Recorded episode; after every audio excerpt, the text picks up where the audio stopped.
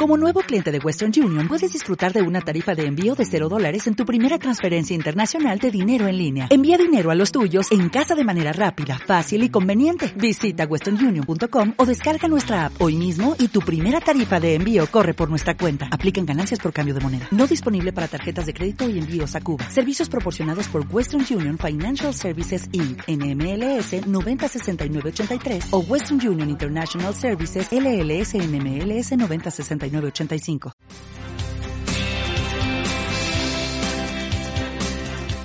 Versión en Capital Radio y vamos a hablar en esta mesa de tecnología, de tecnología desde diferentes puntos de vista que ahora enseguida les eh, contaremos. Eh, tecnología para invertir, por dónde están las tendencias que va a evolucionar y luego también cómo nos ayuda esa tecnología a invertir mejor y más sencillo.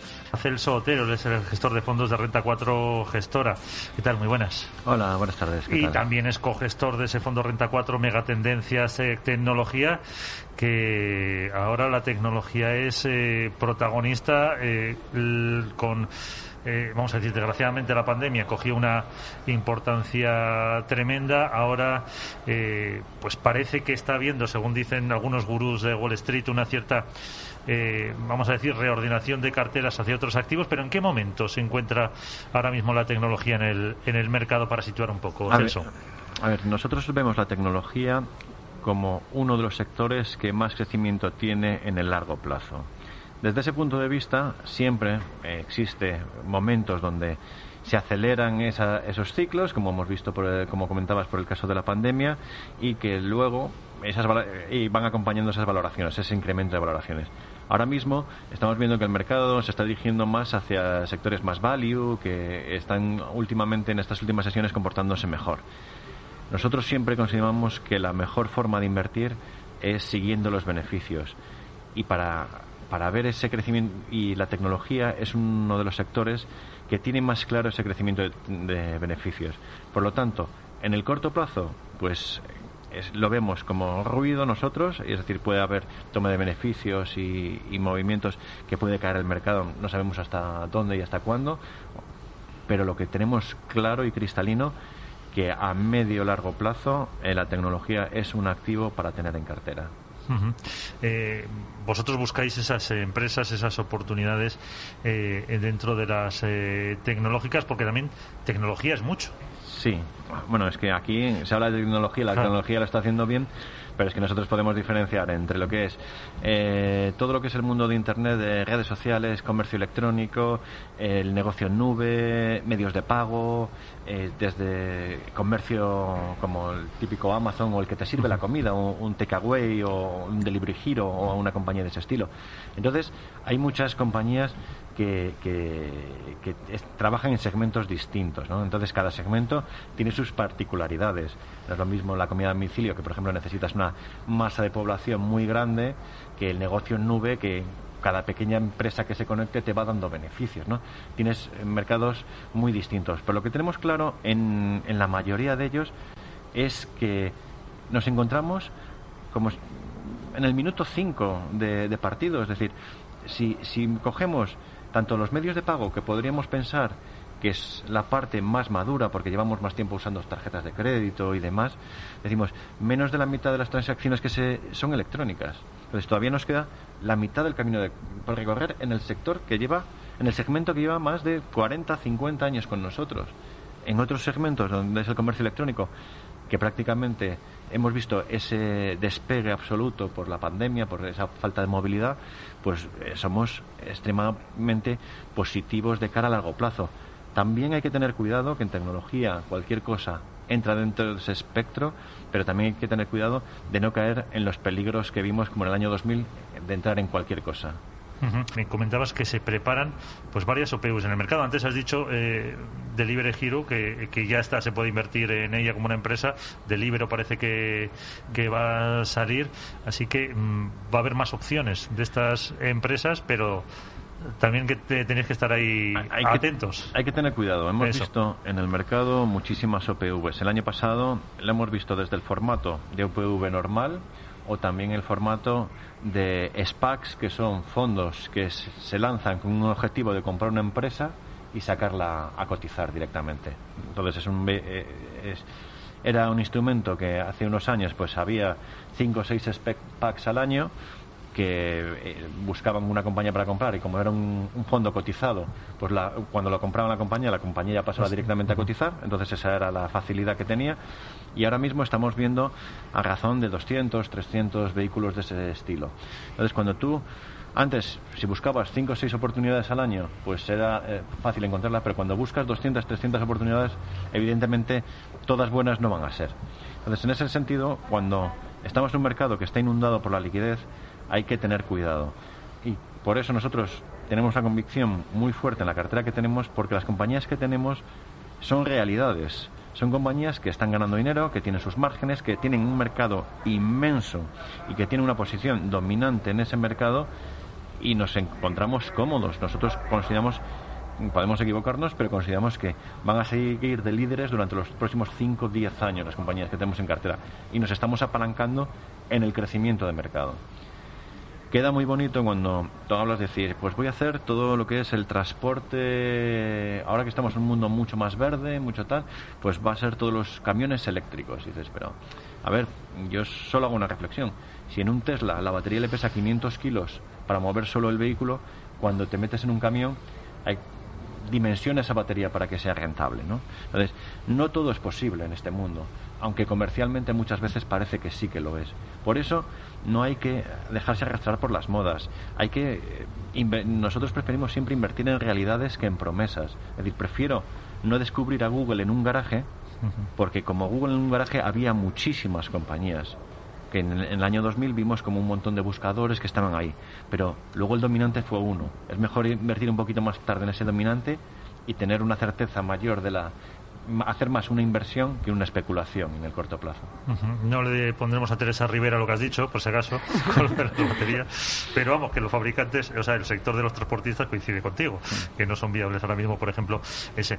Eh, entonces, mm, y dentro de los eh, subsectores, vamos a decir, dentro de la tecnología, has hablado de los medios de pago, has hablado, por ejemplo, ahora de coche movilidad, de de baterías, eh, la nube, el e-commerce. Mm, hay que separarlo, hay que mm, claro, hay que ir dando más peso a unos mm. sobre otros, ahí es eh, complicado muchas veces, ¿no? Es complicado, pero hay que tener también hay que jugar un poco con con lo que se hace a construir una cartera, intentar eh, repartir el riesgo buscando optimizar esa rentabilidad.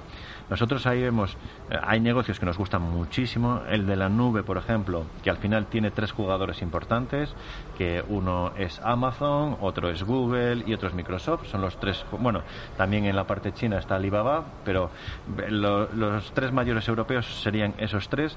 Nosotros estamos en las tres compañías, por eso mismo que decíamos, es decir, porque al final eh, es un pago por uso. Es decir, yo necesito esto ahora mismo, contrato esto y pago por los minutos que lo uso. Entonces, es un cambio muy significativo y todo lo que son servidores de empresas, pues mm, son mucho más eficientes poniéndolos en la nube que poniéndolos en uno. Y vemos que ese camino queda muchísimo por recorrer.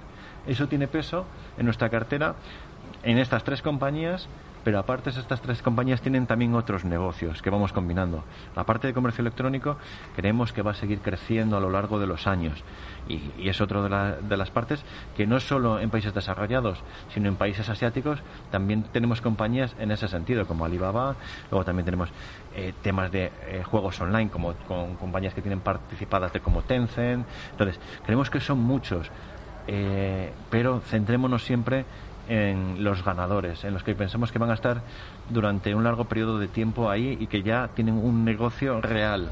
Entonces, eh, sobre todo en estos momentos donde las valoraciones en el segmento pueden ser un poco más exigentes, creo que lo que nos da la tranquilidad es saber que, que dentro de 5 o 10 años van a estar ahí. Yo pongo un ejemplo siempre muy claro, ¿no? Es decir, si nos vamos a ir de España a Estados Unidos navegando, podemos ir en un velerito muy rápido en algunos momentos, pero si no vamos en un gran buque, pues seguramente cuando viene una tormenta nos vayamos al fondo. Efectivamente. Eh, una consulta, Celso. El 5G. Eso es. El, 5G es la gran eh, esperanza. Eh, mm, las empresas que están desarrollando, mm. las eh, operadoras. aquí yo he cometido un error muy grande hace unos años cuando. Mm, sobre todo, por ejemplo, cuando analicé una empresa española que se llama Celnex, ¿no? Que yo pensaba al principio, no, esto de las torres tiene que ir a menos porque al final la tecnología hará que las ondas lleguen más largo, ¿no? Y luego me encuentro con el 5, 5G que dices, tienes la amplitud de onda cambia para poder llevar más información, los puntos tienen que ser más cercanos y, y luego también es una tecnología que va mucho más pensada máquina a máquina, ¿no? Entonces, creo que es una tecnología que sí, que tiene mucho futuro y que es una realidad. Lo que pasa es que todavía falta algunos desarrollos. Entonces, todo eso eh, es una tecnología que va a seguir implementándose, que va a seguir conectando y va a favorecer mucho eh, lo que es todo lo que es el IoT de, las, compañías, va todo es un paso más en lo que es la conducción autónoma. Son tecnologías que poco a poco van a poder hacer realidad todas esas inversiones que se están haciendo hoy en día. Nosotros sí que somos positivos en todas esas tecnologías y ahí pues tenemos podemos invertir en toda la cadena de valor. Aquí hay que pensar que muchas veces cuando hablamos con, la, de la tecnología, eh, cuando ya empieza a desarrollarse, te salen jugadores en toda la cadena. Desde cuando empiezas a hacer los semiconductores, que puedes empezar por la parte de las obleas, quien crea las obleas, las máquinas que hacen los chips, eh, un Qualcomm o, una compañía que se dedica más a, los transistores. Eh, entonces empiezas a coger, esa es la parte del hardware, luego tienes también toda la parte del software, que también empiezas con la parte de la nube. Entonces, al final, todas esas tecnologías no lo vemos como solo un solo segmento, es decir, esta es una palanca que está impulsando muchas industrias. Eh, hace poco salía todo la falta de, de, semiconductores, para, la automoción. entonces dices, ahí ves que tienes muchas palancas que están favoreciendo eso. Aquí hay que tener en cuenta que muchas veces hay muchos de los segmentos, nosotros hemos comentado algunos, pero por ejemplo, que existe una ciclicidad. Por ejemplo, el tema de los semiconductores, hay que tener en cuenta que en todas esas compañías, al final, eh, cuando tú pones una fábrica, tú dices, aumento la capacidad de semiconductores en 5 millones. Eh, tu, tu incremento de oferta va en escalera. En cambio, la demanda va mucho más eh, con una función más lineal. ¿no? Entonces, en ese sentido, siempre suele haber desajustes. De ahí la ciclicidad de, algunos segmentos de, la tecnología. Y por eso muchas veces vemos caídas muy fuertes tanto en la memoria como en compañías de semiconductores y demás, porque va viendo esos ajustes. Esos ajustes es curioso que poco a poco va viendo esas tendencias al alza. Nosotros, dentro del fondo, pues jugamos un poco con eso y nos preferimos ir centrando en la parte core de la cartera, en esos negocios mucho más estables, menos dependiente de modas y, esas partes más pequeñas son más para entrar y salir en ellas. Claro, como dices, va desde el principio hasta el, yo qué sé, se me ocurre, hasta el fabricante de que haga realmente los terminales que tengan o no mm. el, el, 5, el 5G. Eh, Celso Otero, gestor de fondos de renta 4 Gestora, muchísimas gracias por estar con nosotros.